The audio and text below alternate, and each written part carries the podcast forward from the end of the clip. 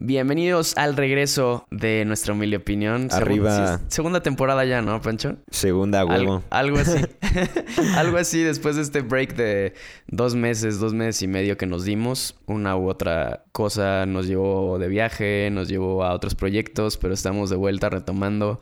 Pancho está estrenando micrófono, se quedó sin micrófono. Y este podcast es justamente para hablarles de eso. Va a ser un podcast en el que vamos a compartir qué estuvimos haciendo en estos meses. Eh, se nos fueron bastantes temas, había cosas de las que queríamos hablar. Bueno, más Pancho.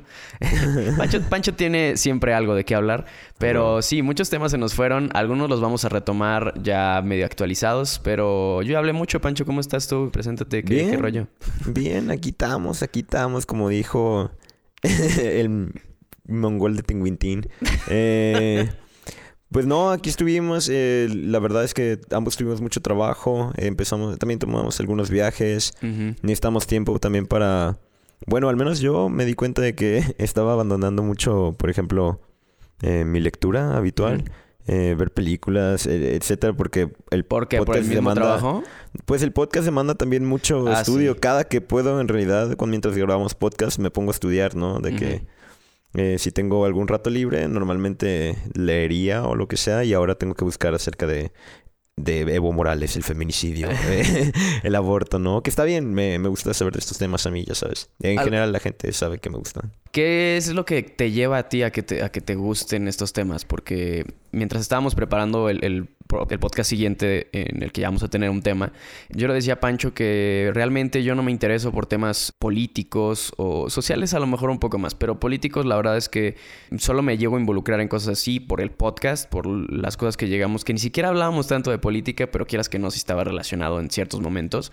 Pero a mí, si no es por el podcast, yo la verdad creo que no, prefiero no meterme en temas, e, es un dilema, prefiero no meterme en temas en los que no tengo o sea, en los que nada más me voy a enojar o en los que me va... A lo mejor me puedo apasionar. Está chido saber qué se hace con... Eh, finalmente uno paga impuestos. Está chido saber qué se está haciendo con eso. Aunque a veces uno no pueda eh, tener tanto poder en las decisiones grandes. Pero puede ser muy egoísta también ese lado, ¿no? De decir, pues me vale madre y yo me enfoco en lo mío y ya. No sé, ¿a ti qué es lo que te lleva? ¿A ti qué, te apasiona de hablar de estas cosas? ¿Te acuerdas cuando fui a, fui a visitarte la Ciudad de México? De hecho, quedó registrado en, la, en el Instagram de Ese fue nuestro último post. Dijimos, vamos a grabar un podcast y, nos quedamos cotorreando. Ya no hicimos ni más.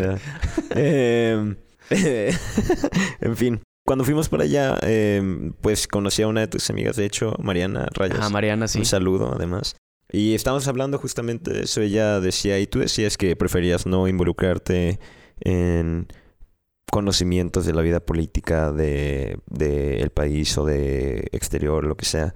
Claro. Y decíamos que en realidad nuestra labor como comunicadores, digo porque si nos vamos a tomar en serio, medio en serio nuestra labor, ¿no? No, sí, Era, era hablar de, comunicar acerca de temas como este en el que pudieran digo, a nosotros no nos toca movilizar gente, no nos toca curarla, no nos toca en realidad darles nada, nos toca informarles y como informarnos es comunicar, queríamos comunicar de manera completa temas relevantes. Al menos a mí me interesa porque me da una mejor perspectiva y me separa del resto de, de tuiteros que están ahí opinando todo el tiempo acerca de cosas muy complicadas en, en, de maneras muy condensadas y a lo mejor medio infundamentadas y siento que un espacio de 40 minutos, 30 minutos para abarcar algunas opiniones que construyen, porque también mucha gente de repente pregunta, oigan, ¿y por qué Jorge y tú no se pelean? Ay, ¿por qué no se, ¿por no se trata de eso? Porque ya tienes los el noticiero Televisa para ver a idiotas peleando, ¿no?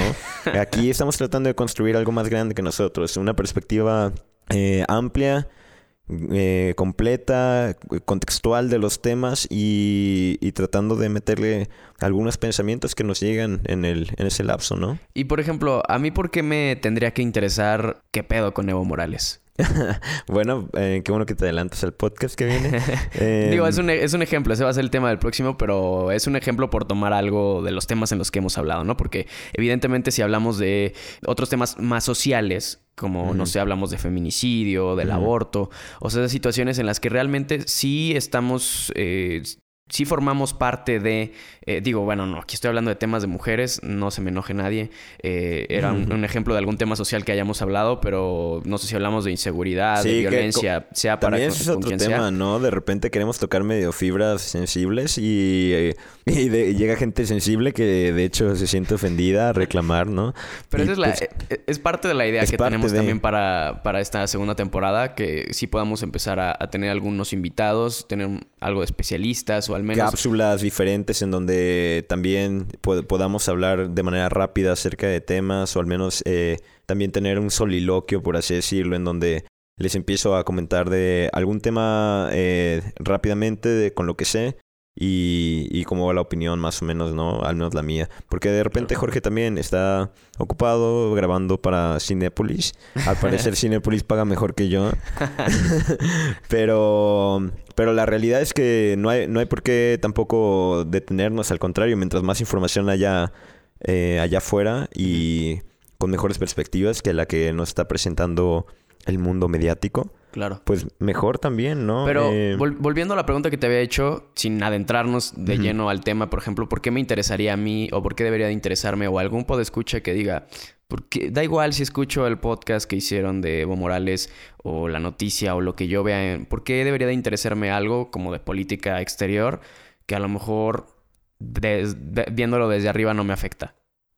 Em, pues fácil por la estupidez que nos repetían en primaria y secundaria y toda la vida, el que no conoce la historia está condenado a, digo, condenado a repetirla, ¿no?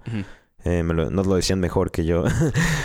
Pero aún así, digo, déjate de eso. El, el, conocer, por ejemplo, la historia de Latinoamérica, Latinoamérica es, es uno en realidad, ¿no? Una, una tierra humillada y oprimida por gente que llegó para descubrirnos y no nos deja ir a descubrirlos a ellos sin visa, ¿no? es es loquísimo lo que, lo que pasa y creo que de nuevo em, a lo mejor llega este momento de frustración, pero te va a llegar en cualquier momento de tu vida y deberías de hecho tener cierta tolerancia a la frustración. Es bueno desarrollar eso. En fin, en algún momento vas a sentirla y vas a notar que no tienes poder sobre nada y es uno de tus mayores poderes, darte cuenta de que no tienes poder sobre nada, ¿no? Creo que es súper fuerte, pero sí. Sí, creo que, creo que por ahí va el cotorreo. Creo que la gente tiene que entender hasta dónde puede llegar la gente también. Sí, e, es una forma también de, de, sí, pues de conocer los límites de uno mismo, ¿no? Y de, de decir qué tanto sí puedo, qué tanto sí puedo sí, lograr. Hasta dónde puedo jalar, ¿no? Ajá. Eh, sí, estoy de acuerdo. Y también ver de nuevo los límites de las personas, eh, ver hasta dónde llega la gente eh, históricamente cuando algo no les parece, ¿no? las mujeres que estaban rompiendo y, quemando cosas, el pueblo de Bolivia, el pueblo de Chile. Sí, qué cosa, qué eh, está pasando en el mundo eh, en estos dos, nos vamos dos meses y, arde. Ah, ya ah, estaba ah, ardiendo. ya, nos extrañaba, ¿no? Para comentarlo aparte. No, no, no. O sea... Pero también entiendo, digo, también entiendo que a la gente que no le guste este tipo de temas no quiere escucharnos. De hecho, pues no es la preferencia de la mayoría, eh, aunque parece serlo y domina las redes, pero es porque es más escandaloso y más real, ¿no? Y de nuevo, el, el cómo tratas la realidad en el presente, pues va a definir cómo se recordará en el futuro. Y ahora, volviendo ahora sí a los temas personales, que era el objetivo también de este podcast y de darles una bienvenida. ¿Tú a dónde te fuiste, Pancho? ¿Estuviste de ah. viaje también? ¿Te fuiste a Cuba por qué tercera vez, segunda vez? ¿Por quinta? Sí, pues ya, ya volví a Cuba. Eh, me encanta, me encanta ir ahí, es muy bonito. Tiene una de las mejores, tiene las mejores playas del mundo. Eh, la gente es hermosa tanto físicamente como espiritualmente. Eh, la música cubana me encanta. Tengo muchas ganas de ir a Cuba. Deberías, te lo recomiendo mucho. Es un, es un pueblo muy cálido. Yo también de repente encuentro férreos opositores a Cuba y su política y la fregada. Pero no tiene nada que ver con, digo, eh, si la política fuera el país, México tal vez estaría muchísimo. sí, estaría muchísimo, peor, muchísimo. De por sí ya es un agujero asqueroso, ¿no? El infierno en la tierra.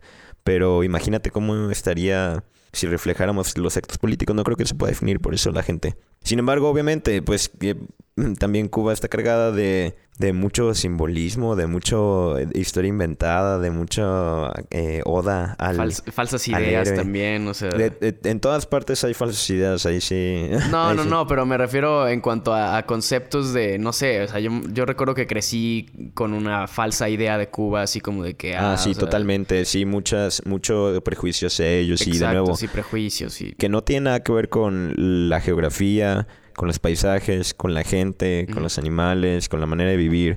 Solo... Sí, mucho puede ser también como las cosas que nos han dicho los medios de comunicación, que creo que es el caso de, la referencia que yo estaba haciendo sobre Cuba. O sea, que yo crecí así como que pensando que Cuba es lo peor, que, que son súper pobres, que, no hay nada allá. O sea... Es una locura también, porque ah, cuando ves los medios cubanos, en realidad eh, también ellos hablan así del mundo, ¿no? Y la gente de Cuba tiene una idea súper loca del mundo. Que es como lo que estaba pasando en Chile también, ¿no? O sea, yo veía muchos... O sea, prendía la tele y, la percepción de, de, lo que estaba pasando en Chile que daban los medios de comunicación era muy diferente a la que yo veía de mis amigos chilenos que estaban fuera en las calles, eh, compartiendo cosas de medios locales, que dices, oye, aquí es donde se nota bastante la manipulación mediática, o sea, que hay gente que neta, a lo mejor allá mismo en Chile, nada más veía la tele y ellos podían pensar cualquier otra cosa eh, en, comparación a lo que realmente estaba pasando en las calles, ¿no? Que digo, eso pasa siempre, siempre en cualquier manifestación, siempre habrá... Eh, el, no, no, no, pero, ahora imagínate también en un lugar como, como digo, también es, o bueno, la gente sabe que fui a China, ¿no? Y en China también es un lugar eh, enclaustrado de ya no, no hay comunicación hacia afuera. De hecho, dentro de la misma China, en Shanghai, en Beijing, no saben lo que está pasando en Hong Kong. Es una locura y es porque, de nuevo, los medios de comunicación que tratamos a menudo aquí también desde una perspectiva sociocultural o pseudo sociocultural. Eh, al menos este, este tipo de, medios filtran la perspectiva con la que se va a juzgar eh, los acontecimientos, ¿no? Es lo que estamos diciendo ahorita, eh, de cómo se va a recordar este presente en el futuro. Claro. en fin, allá en Cuba es lo mismo, también está, es muy diferente también a Chile, porque en Chile, bueno, llega la información de alguna manera sin filtro, por así decirlo, del libre mundo, que pues obviamente tampoco es como sin filtro del libre mundo completamente. Claro, no, pero tienen más acceso a comunicaciones que, Cuba, ¿no? Sí, exacto, no, ahora imagínate en Cuba cuando llegas y vaya, por ejemplo, en la televisión cubana, eh, Evo era un héroe, ¿no? Y se habla, o se hablaba de, no sé, del G7 como algo negativo, de hecho, lo veían, o sea, no era solo una cumbre, era la cumbre de los países opresores y la fregada, y entonces tildan de, de nociones, pues también muy divisorias, a lo mejor, eh, polarizadas, y, pues te tripeas, ¿no? Hay mucha, a lo mejor si no me hubiera interesado, o, o alguien que fuera político hubiera aprendido la tele, le hubiera cambiado otra cosa, ¿no? Claro. Que también hay programas súper chafas en Cuba, que igual que novelas y, eh, que en México. Eh, hay su propia voz también, la voz Cuba, pero se llama el premio Javier. Javier Ospina, una estupidez así, está bien raro, eh, ni quiero hablar de eso, pero en fin, al ver la, la, perspectiva cubana de los medios de comunicación también puedes entender un poquito más acerca de la gente que está recibiéndolo y cómo percibe el mundo, ¿no? Eso fue algo que también siempre cuando viajas supongo que te abre los ojos. Tú fuiste a, Egipto hace poquito. Sí, estuve por allá en, en Cairo y en Luxor. Y, y, sí, bien como dices, digo, no tuve oportunidad de, de, ver medios de allá y aunque los hubiera tenido chance de ver, no les hubiera entendido. sí, es cierto. Ah, pero, pero sí, justo eso que dices como de la, la, el cambio en perspectiva que nos da a conocer nuevos lugares, nuevas culturas. Eh, a mí, por ejemplo, en particular ahí en, en Cairo también encontraba muchas similitudes con, con México en algunas cosas. Eh, es un, pues no deja de ser tercer mundo, eh, hay eh, hay mucha suciedad en las calles, hay tráfico. Eh, algunas diferencias que sí ya dices, oye, no, ni en México.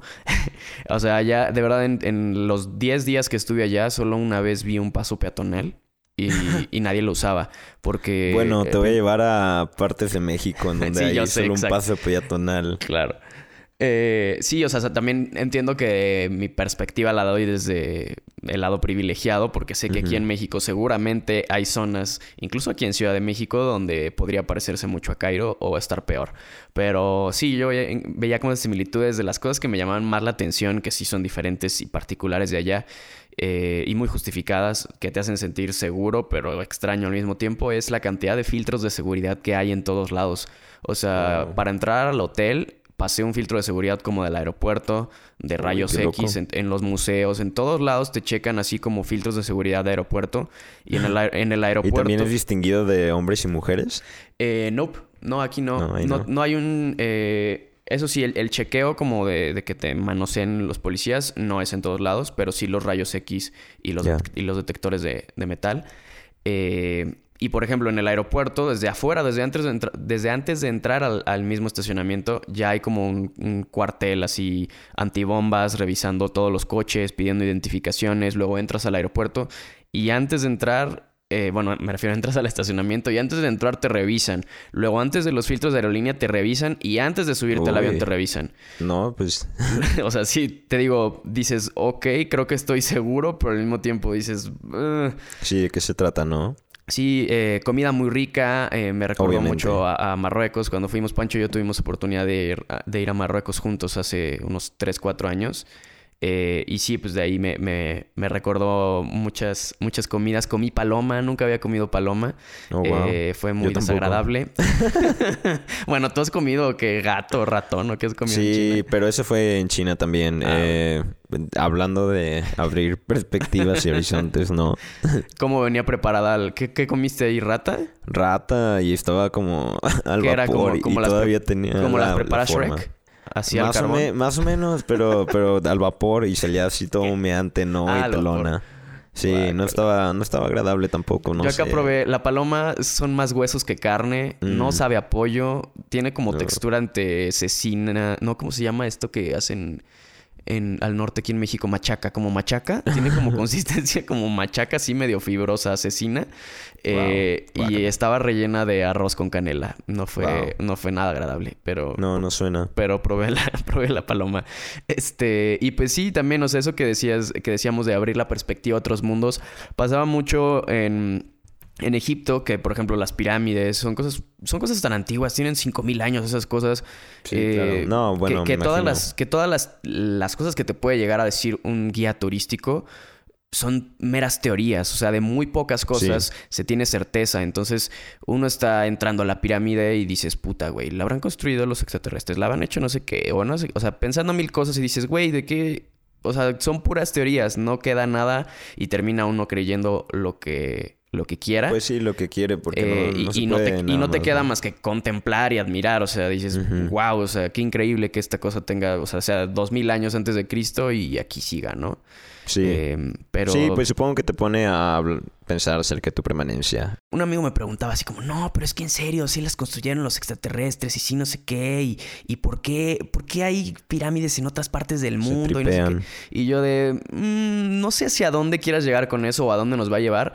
Mi sí, es medio fútil la búsqueda, ¿no? Sí, sí, sí, o sea, podemos eh, indagar mucho, eh, presentar teorías, si, si muchos tienen como la idea de, ay, ¿por qué en el solsticio se alinea con la pirámide y pasa aquí, pasa en México? Yo, yo creo que estos son como símbolos que las civilizaciones antiguas crearon. Para poder sobrevivir necesitaban tener un conocimiento de cómo funcionaban las estaciones del año, eh, todo eso. Entonces, pues, ¿cómo, cómo haces que, que todo ese conocimiento prospere para siempre y no llegue un cabrón y rompa una piedra y se pierda todo eso, porque ¿cuánto tiempo necesitas para darte cuenta que se repiten los ciclos, no? O sea, es un, monumento, un monumento gigante que cada que cambie de estación sepan todos y, puedan cultivar y puedan sobrevivir. No, pues sí te pegaron las pirámides, ya vi que sí dejaron impacto en ti. Güey, no, pues yo creo que es eso, güey. O bueno, o...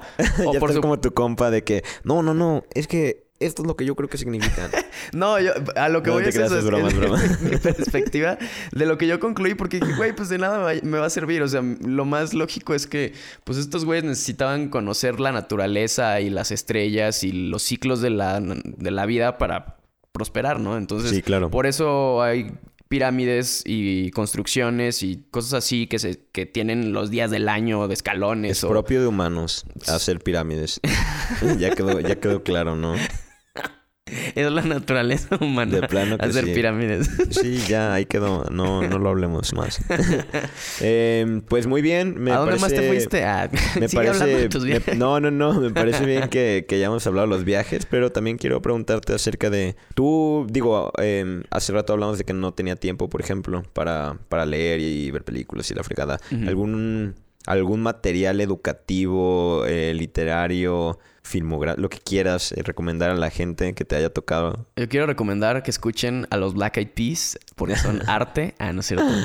Este es- Saludos es- a Boom. a Boom. Es que ahora que vino Pancho eh, a Ciudad de México estábamos hablando de qué, qué era arte y qué no.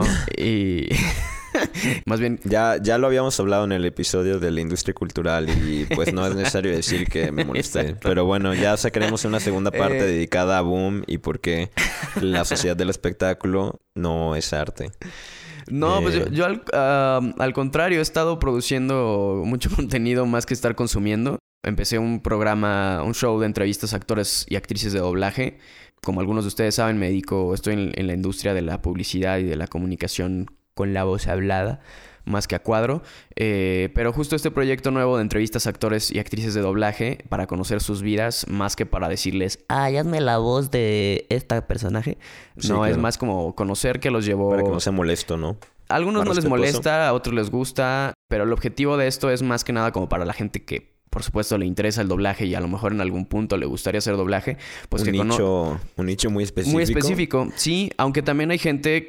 Yo no consumo contenido doblado y estoy seguro que tú tampoco. O sea, muchas personas nos gusta el contenido en su eh, ori- como originalmente fue creado, ¿no?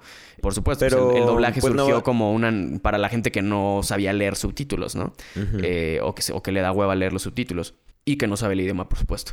Eh, sí, sí, entonces, sí. Ahí, ahí ya sería meternos en, una, en un tema En del tema- doblaje. Que, sí, sí, claro. pero, Pero bueno, estoy entiendo, este entiendo la necesidad y entiendo el interés también de la gente de, de hecho, hablar de estas figuras porque... Claro, O conocer sea, al final- sus vidas y poder inspirarse también. Sí, son, y, y, y más allá de la inspiración también, ¿quién está detrás de, de, de- Bueno, al menos a mí cuando yo estaba viendo los programas me, me abrió mucho la cabeza a cómo funciona la, la industria cultural de, detrás, ¿no? Que, qué es lo que se lleva a cabo, la manera de grabar, Exacto. las horas que le dedican, los eh, que vuelvan a escribir, ¿no? Que lo adapten. Claro, es toda una Eh, chamba. Porque ahí también vas cambiando significaciones. Eh, creo que es una responsabilidad importante en todo caso la, del- la del artista de doblaje. No sé si los consideran los artistas, pero Sí, yo creo son que debería artistas de ser, la ¿no? voz o actores. Sí, es un actor y el... Sí, exactamente. Eh, en fin, eh, a mí me interesó. Es muy buena serie, se la recomiendo. Está la, muy- vi- muy la vida chida. cotidiana de un actor de doblaje. Estamos De- subiendo en Facebook, en YouTube y en Instagram TV. Nos pueden encontrar como arroba la vida cotidiana.tv. Y salimos los lunes y jueves. Pero llevamos ya dos meses más o menos o tres. Eh. Pues sí, por eso no lo había compartido también en, en- en no, este podcast. no, no, y también, y también, pues, eh, había estado ocupado para grabar este podcast eh, haciendo eso. Entonces, está, a mí me gustó Tú, tú mucho. has estado el- ocupado también chambeando, ¿no? Sí, sí, sí, pues eh, me, me cayó mucha chamba, lo cual es bueno, ya tenía que también, em, bueno, no, no, em, no estabilizarme por así decirlo, pero cuando estaba trabajando de fotógrafo, pues es un poquito más esporádico la, la carga que traba- de trabajo que te llega, ¿no? Puede llegarte un montón de trabajo una semana y puede que no haya Nada los en siguientes tres, ajá, exactamente, ¿no? Eh, Vida de complicado. freelancer. Sí, me metí ahorita a copywriting. eh, siempre me he dedicado a, tip- a cosas creativas. De hecho, em, algunas... criticamos mucho la figura del faro aquí, ¿no? Pero, eh, sin embargo, me contrató en su campaña para... em, de creativo, para escribir para él. Mm. Entonces... eh, Y ahora lo odias. Eso, pues no, no lo odio como tal. Solo repruebo muchas de las actitudes y comentarios y políticas que tienen. Eh, eh, bueno, sí lo odio. pero, pero aún así, eh, eh, digo, no lo, no lo odio como persona, de nuevo, lo odio como figura política. Eh, de hecho, el señor es muy educado, eh, te trata bien, paga bien también, respeta, respeta el trabajo, es un buen ambiente, no, es una agencia de publicidad, bueno, de producción audiovisual a lo mejor, muy, muy completa y... Y pues ya, eh, ahorita me estoy dedicando al copywriting, es un poquito...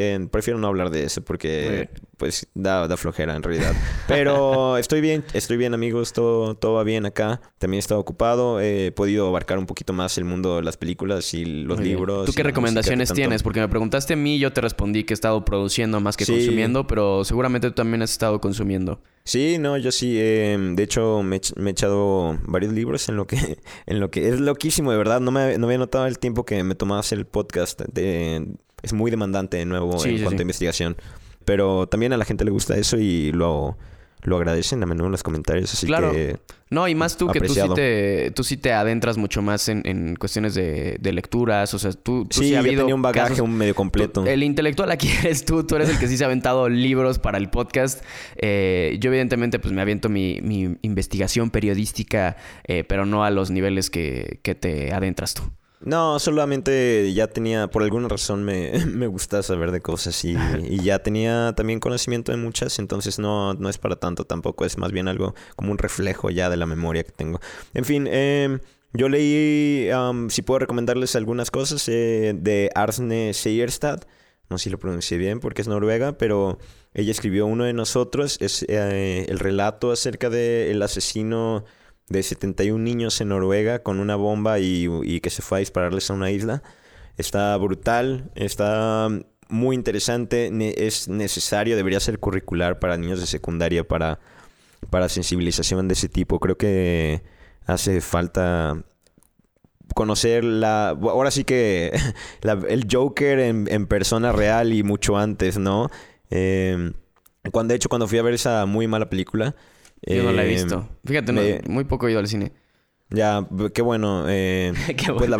qué bueno, no hay, no hay, mucho que, no hay mucho que ver, la verdad, últimamente. En fin, eh, fui, a ver la, fui a ver la película y puedes ver eh, que el personaje casi casi fue basado en Anders Breivik, el, el el, el, autor del tiroteo de la masacre en Utoya, que también fue recluyéndose, tenía, vivía con su mamá, tenía problemas con ella, eh, tenía problemas mentales no atendidos, eh, sus amigos lo estaban dejando de lado, eh, etcétera. Gracias por, los spoilers, ¿eh? Ah, no es cierto, no. No, no, no, no, no, hay, no, hay, spoiler como tal, porque de hecho buscas en Google y lo primero que te va a salir es todo esto. De hecho, a lo mejor lo, que, y lo, lo chido de este libro es que como abarca lo que de algo que ya saben todos, lo que nadie sabe, ¿no? Y, eso es muy bueno, me, agradó. También les recomiendo, leí Desgracia de, de Coetze, eh, un autor que vino hace muy poco, de hecho, a la UNAM, es premio Nobel en literatura. Y pues obviamente es una erudita tola. Eh, es genial el, el señor y Desgracia es un libro fuerte, al punto, donde se abarca la miseria humana y hasta dónde puede llegar también. Eh, a través de... Eh, en, fin, es un relato también del tercer mundo porque el señor es sudafricano y Sudáfrica, como sabes, es uno de los países más violentos en el mundo en este momento y desde hace un rato. Eh, top tres países más peligrosos del mundo, de hecho. entonces está muy interesante la perspectiva de alguien tan intelectual de verdad como él.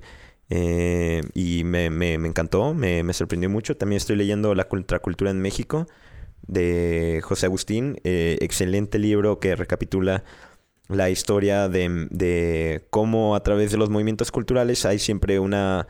Eh, pues, respuesta contraria, por así decirlo, ¿no? Entonces, si, si había, no sé, por ejemplo, si había Timbiriche, de repente empezaron a salir eh, muestras de, contracultura y salieron los cholos, ¿no? Que es todo lo contrario. los cholos, es, una, es, una locura, pero, pero el libro está así de bien conectado, eh, está muy completo, muy divertido.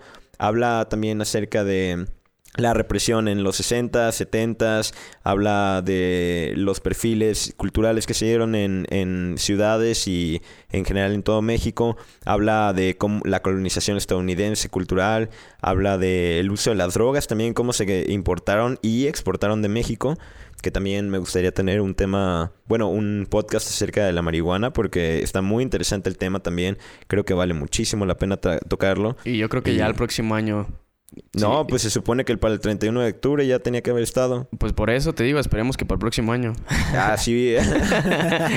Así van a decir por siempre hasta que se acaben los seis años, vas a ver. Eh, en fin. Esperemos que para el próximo año ahora sí. No, pero sí, habrá que hablar, habrá que, habrá que hablar de eso. Hay Te- mucho es tema que un tocar tema- todavía. Siento que el podcast eh, va, va a seguir por un tiempo. Si quieren, Eh, eh, si quieren sugerirnos algún tema, nuestras redes ahí están siempre activas. estamos nos- abiertos, contestamos y somos buen pedo, creo. en este tiempo de ausencia nos hicimos un Twitter también. eh, creo que un es- Twitter poco usado. Sí, no, no hemos, no hemos compartido ningún episodio ahí porque no había salido episodio. De este, hecho. creo que es Ya nuestro vamos a ser humilde más- o- hay que ser más activos, hay que hacer, prefiero, prefiero usar el Twitter de, de nuestra humilde opinión que el mío, la verdad. que- ah. pues ahí nos, ahí nos pueden encontrar, es eh, arroba nuestro humilde o. Nuestro Sí. humilde o. eh, en Instagram sí estamos como nuestra humilde opinión. Nuestro humildeopinión.com es el sitio que de hecho en el último podcast sí les mencionamos que ya estaba la página lista. Pues eh, quien no nos quiera o quien no nos quiera escuchar. por- por Quien no nos quiera Spotify, escuchar, no sé no por va a estar escuchando. que no nos está escuchando. Ahí está la página, le dicen. Sí, pues nuestro humildeopinión.com, ahí nos pueden eh, escribir por cualquiera de sus medios, sugerirnos temas, o si dicen, oye, esta persona yo la conozco bien Comentarnos chida su en esto", opinión. que, que ahí vemos la forma en que podamos contactar eh, Sí. para organizar eh, un episodio así.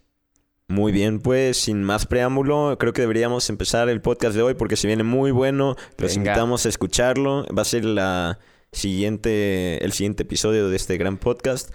Así que no se pierdan esta apertura de segunda temporada. Vamos a hablar de Evo Morales, vamos a hablar de quién es, vamos a hablar de qué hizo, vamos a hablar de todo lo que está pasando. Es una locura. Una locura. Sé que le gusta comer. Ah, casi, casi, de verdad. Eh, me puse a investigar como loco cuál era la dieta de Evo Morales y les tengo todo acerca de ella, con quién salió, Ay, eh, sí. cuántos hijos tenía y... ¿Cuántas veces se divorció? No se, sí, no se pierda, no se pierda de todo la información del espectáculo y Evo Morales. La entrevista exclusiva en Ventaneando con Evo Morales. Claro. Así es, en nuestra humilde opinión. Muy bien, eh, pues nos vemos en el siguiente episodio pronto.